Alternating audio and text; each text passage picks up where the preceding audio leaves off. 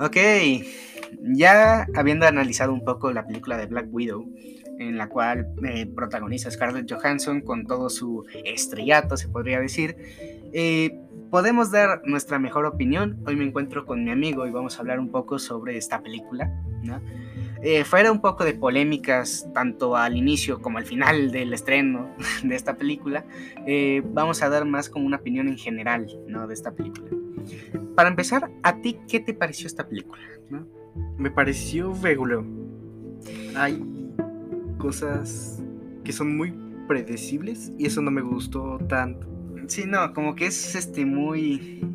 O sea, aparte de predecible, hay cosas como que no cuadran, ¿no? Como ciertos detalles que saltan a la luz. Por ejemplo, en ciertas escenas de pelea hay cámara lenta, muy extraña, ¿no? O, bueno, a mí en lo personal me pareció así, ya que es de, estás en una pelea de acción, sí, ok, no es, no es que necesites ser un John Wick de escenas rápidas, sin cortes, ¿no? O una vista panorámica que te funcione para esa escena de acción, pero el hecho de que esa escena se cambie a dos ritmos diferentes, no lo hace una escena genial, por así decirlo, es una escena extraña, de hecho, no se maneja bien. O bueno, ¿tú qué opinarías como de este momento, se podría decir? Siento que fueron no malos ni no buenos, pero les faltó, ¿no? Les faltó. Como que. Pero es que además, o sea, te, acuerdas que fue como un poco de. Este. vemos esta parte y wow, no, están atacando a la protagonista, ¿qué va a pasar? Y obviamente va a llegar un personaje a salvarla, ¿no? Entonces, por ejemplo, esta parte es muy predecible porque es predecible, ni siquiera se esfuerzan en decir, wow, ¿qué pasará? ¿Morirá? ¿O sufrirá algún daño grave y despertará días después? Y no pasa esto. Y, y no es una cosa que simplemente sea de un momento a otro, se repite por dos horas enteras, ¿no? Eh, y, es, extraño, ¿no? Realmente, porque la película en un principio no se ve la gran cosa, o, no del todo. Tiene detallitos en un inicio que es como los distintos como localidades que se buscan en el mundo, porque son ciertas partes, ¿no? Se visita, bueno, se visita como el pasado de... de eh, Natasha Romano, pero no es simplemente un pasado vacío, un pasado triste, un pasado genérico, porque no lo sabes. E, eso es genial, ¿no? Como, como que tú nos podrías decir, aparte de, este pasado de Natasha, como qué sientes que fue lo que comenzó todo, ¿no? Sí, un poco esta parte de, eh, no sé, el inicio de la película, ¿no? ¿Qué sentiste? Que fue muy lenta, muy rápida, ¿no? Que, Extraño eh, sí, extraña, ¿no? Porque, a ver, un poco con el lore, ¿no? Del personaje, eh, siempre fue un personaje, entre comillas, serio, ¿no? Un personaje que tiene un pasado oscuro y tortuoso, ¿no? Que no tenía familia porque se la arrebataron de una manera trágica, se podría decir. Pero en este inicio de película realmente no se muestra mucho esto, realmente, ¿no? Empieza muy alegre, jugando con niños, paseando por una ciudad, eh, yendo, o sea, incluso con los padres, que, que en ese momento no sabemos mucho, ¿no? Pero, pero realmente es un toque a la película que le agrega, ¿no? Como en este momento, porque la familia al final del día se desmorona, ¿no? Un poco como lo que quiere decir esto es que no está solo, o algo así es un poco el mensaje de la película. Sin embargo, la forma de, de, llegar a este mensaje es un poco ah, por, por, por un hilo, realmente, porque si bien tiene como sus momentos, eh, no es como tan, tan metido en eso, o no es lo que busca, busca más como el lore, ¿no? La historia de trasfondo, más que simplemente hablar de familia. Pero aparte de esto, ¿no? De los personajes, ¿piensas que fueron bien logrados? Porque estamos hablando de que no son simplemente este, marionetas, ¿no? O no son simplemente personas que están ahí porque son malos. Porque incluso este, hay traiciones en, en esta película que bueno, también los giros son un poco absurdos, hay que decirlo, pero también podemos decir que no son simplemente eh, como un momento específico y, si bien eh, varía un poco la película teniendo diferentes ritmos, este, sí hay partes que pueden llegar a parecer muy lentas, muy muy lentas y con los personajes teniendo conversaciones que a veces no tienen mucho que ver. De hecho, está este personaje llamado el Guardián Rojo o algo así, no sé si... Ok, entonces como que este personaje, ¿no? Más que ser un personaje de relleno que pondrías ahí, tiene su historia, ¿no? Tiene su origen y de hecho mencionan al Capitán América que combatió contra él, siendo algo entre comillas real, ¿no? Un poco más yendo a como, un poco a las palabras al aire, ¿no? Como de esto pudo haber pasado, yo, yo me acuerdo, yo estuve ahí, ese tipo de cosas que, que se olvidan a la mitad de la película. Pero además de esto de la película también tiene un poco de humor, pero ¿nos puedes decir si este humor es bueno realmente?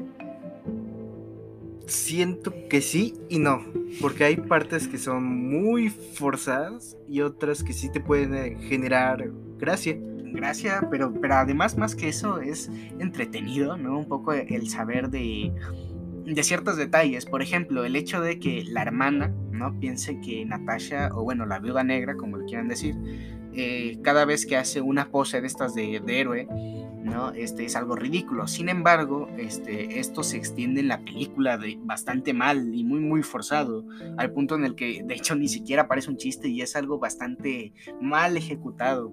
Por, el hecho de que cuando Natasha hace una de estas poses, ella ¡ay! se queja y se queja, y se olvidan de esto por una por, por, media hora, más de media hora, no unos 40 minutos, y entonces ya por el final de la película, ay, hice una hice la pose de Natasha sin querer. Ah, no me lo puedo creer, qué asco me di. Y el chiste se extendió demasiado y al punto en el que lo olvidas. De hecho, ni siquiera me acordé que había un chiste ahí hasta que de plano lo comenté. Entonces, como que esta parte de los chistes funciona en muchas partes, más con el guardián rojo siendo eh, una especie de padre pues, sobreprotector, pero que a la vez es malísimo en lo que hace pero también estamos hablando un poco de la mentira ¿no? que se vive, porque no, no, fue simplemente un inicio de película que te muestra una familia feliz, sino que en un futuro puedes ver que la familia intenta seguir ahí porque es lo único que tienen, ¿no? O un poco se muestra esto de, este, yo sentí que era real, ¿no? Porque no fue solamente fingir, porque un poco de este lore, ¿no? Que siempre ha sido fue el hecho de que Natasha fuera una persona seria y sin familia, un, arma prácticamente, que para eso fueron criados, para hacer armas. Y, lo, y lo curioso aquí, más que simplemente ser armas, es el hecho de necesidad, porque aquí se necesita una familia. La hermana de Natasha se siente mal cuando descubre que esa familia que tanto había amado fue simplemente una mentira, pero Aquí lo curioso es que toda la familia en verdad quería ser una familia. No fue simplemente de, ah, eh, fue nuestra, fue nuestra misión, teníamos que fingirlo para etcétera, etcétera. No fue solamente eso y de hecho lo demuestran bastante bien, siendo que incluso cuando llegan se tratan como familia realmente. Te hablan como madre, como padre, como hijo. ¿No? Un poco como este aspecto y cuando intentan decir que todo fue falso, realmente no lo sienten como que fue falso, realmente hubieran querido que fuera real porque ahí mismo lo dicen, fueron tres años, ¿no?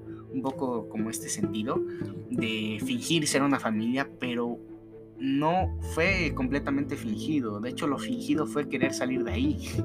Porque, porque lo demuestran, de hecho lo demuestran, el hecho de que se importen, de que se quieran ayudar, de que quieran mirar al pasado de vez en cuando para rememorar momentos que en verdad fueron felices.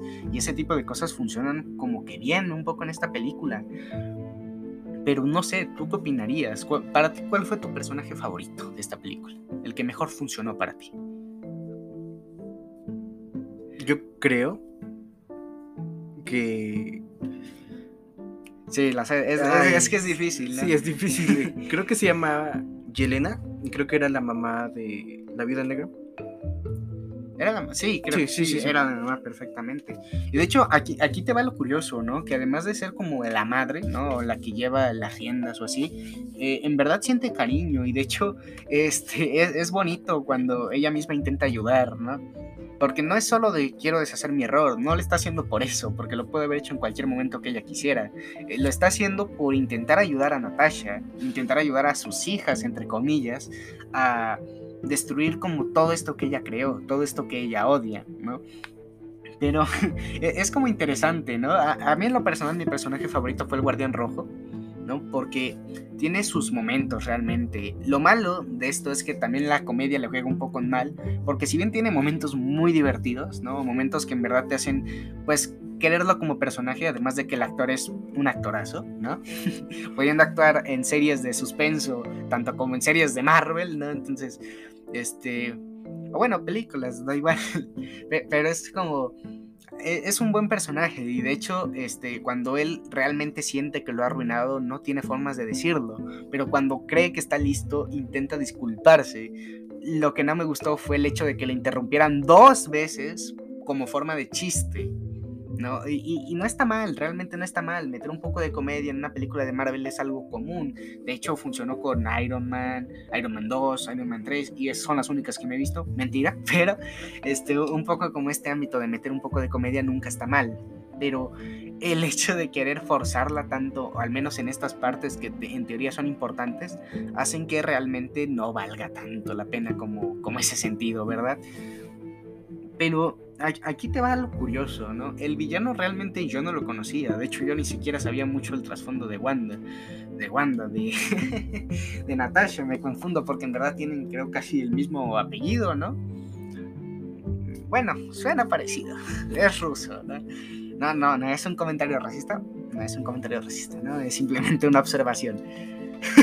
no, no, no, no, no, no fue nada de eso, no. Yo me disculparía si, si fuera algo así. Nada. Pero eh, como que. Como que es curioso, ¿no? Porque el, villano, pese a ser este, un villano genérico, que de hecho no lo es tan así, es relativamente malo en lo que hace. Y, de hecho tiene eh, inteligencia, ¿no? Tiene poder, tiene incluso armas químicas o biológicas que le impiden a la gente atacarlo. Es, y ese tipo de cosas hacen que como estos momentos sean importantes. Pero para ti, ¿qué fue la escena que más te impactó de la película? Lo que dijiste, wow, en verdad se relucieron aquí. Siento que en la escena cuando rescatan al guardián brujo de la, de la prisión. De la prisión. Es una escena grandiosa y de hecho, a ver, sé que estamos dando spoilers, pero la verdad es que la película salió hace mucho y dudo que haya gente que no la haya visto, ¿no? Pero además de eso, este, también, también el hecho de que, wow, falló el tiro y se va cayendo todo como el risco nevado que había justo en esa prisión, y el hecho de que incluso los propios prisioneros de esa prisión lo admiren al, punto en el que se está escapando y todos van a ir a ver, ¿no? Y ayudarlo, hace que la escena tenga peso. Pero para mí la escena más impactante fue el hecho de cuando Natasha se parte la nariz. o sea, es algo que no nos esperábamos y viene de hecho justo después de un momento un poco malo de la película, se podría decir, que es cuando hace un flashback doble, aparte doble, diciendo, ok, él tiene esto y esto y esto otro, muy bien, voy a hacer esto, esto y esto otro y ya está. Y de repente, ¡paz! Golpezo en la mesa, ¿no? y, y lo curioso aquí es que no solo fue el golpazo, sino que lo hizo y además de eso estaba ganando. Pero eh, algo que no me gustó fue que le dieran tanto protagonismo al villano para al final no ser nada. De hecho, no peleó justamente, de hecho ni peleó. Solo le dio unos cuantos golpes a Natasha para enojarse y hacer justo lo que Natasha quería. Y, y, no es que viéramos a Natasha como alguien inteligente o así en esa escena, simplemente se vio como algo conveniente que pasó. Por ejemplo, hay una escena donde vuelan el techo para destruir un poco el lugar y en esa escena nadie sale herido y, no solo eso, también hay una escena donde eh, se supone que enfrentan a un soldado y el soldado solo cae al piso y ya está noqueado. ¿no? Y ese tipo de escenas yo creo que arruinan un poco la inmersión. O bueno, ¿tú qué opinarías? Porque es un poco como eso, ¿no? Pues más que nada ridículo. Porque tú te esperarías, wow, este es una persona importante, tiene mucho dinero, controla políticos y a más soldados que están dispersos por el mundo. Entonces, ¿qué es lo que hará? ¿No? ¿Qué pasará? Eh, tiene, los mejores soldados del mundo, tanto así que son capaces de intentar suicidarse, ¿no? para intentar cumplir su misión incluso después de que todo se esté derrumbando, ¿no? Y esa escena también es ridícula porque hay una parte en la que están, entre comillas, escapando, ¿no? Y, y empiezan a caer soldados sin paracaídas y sin nada, directos a morir, ¿no? Y disparando incluso en el aire, que, a ver, yo no soy físico ni nada, pero en teoría no funciona así. Pero, a ver, dejando un poco fuera de lado este realismo, ¿no? Fueron a suicidarse y aún así, ¿no? Este, son capaces de destruir un ala de avión completa, ¿no? Y no solo eso, caer como papel, ¿no? Literalmente a unos cuantos golpes, ¡pum!, ya estás en el suelo. Y digo, sé que es parte como del chiste de esto de los superhéroes, de que son fuertes y así, pero estamos hablando de que no es solo una vez en toda la película, es literalmente en sucesión, y a cada rato, en cada momento, ¿no? Bueno, tiene sus momentos realmente esta película, ¿no? Eh, pero realmente se pierde por muchas cosas, ¿no? Como que tiene sus fallos. Como qué fallos sientes que fueron los peores de esta película, como los que más fallaron. Porque, a ver, estamos hablando de una, de una producción grande, ¿no? Estamos hablando de que realmente se intentaron esforzar, pero tiene, tiene, muchos fallos, muchos... O sea, es raro, es muy raro, porque, por ejemplo, estamos hablando de que usa una granada para abrir unos frascos, pero eso es algo que nunca se vio realmente. Y no porque dijeras tiene que explotar la granada y ver cómo sale, pero muy realista. No, me refiero a que eh, lanza la granada, pero toda la película nos muestran cómo abren los frascos o cómo este, usan cierto botón para abrirlos. ¿Para que De una escena a otra, este, los frascos con simplemente que algo explote cerca de ellos ya se prenden. O por ejemplo, rompiéndolos con el puño, ¿no? Ya se, ya se abran y se supone que son frascos resistentes y tienen algo muy importante dentro de ellos. Entonces, para que esas cosas pasen, para que esos pequeños errores que pueden parecer nulos se noten, porque se notan y se notan bastante, es extraño, es muy, muy extraño y, un poco como yendo a lo ridículo, ¿no? Que es lo que estábamos hablando. Mm, también como los, bueno, Taskmaster, ¿no? El, el promocional de la película, el gran villano Taskmaster, capaz de copiar cada movimiento de su contrincante. ¿Qué opinas del personaje? ¿Qué, qué opinas de él? Al principio, sí, pues sí lo vi bien pero mientras iba avanzando y al final, al final sí me decepcionó el personaje. Es, que fue, malo, o sea, realmente, no sé, no sé. Para mí sí me hizo una, una tontería que fuera la, la hija de, de Draco.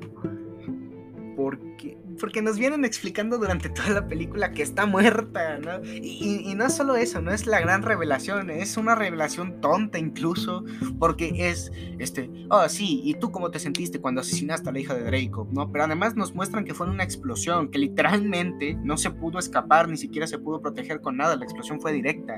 Y, y lo único que se ve ni siquiera es la cara desfigurada completa, es simplemente la mitad, casi casi hacen dos caras de DC.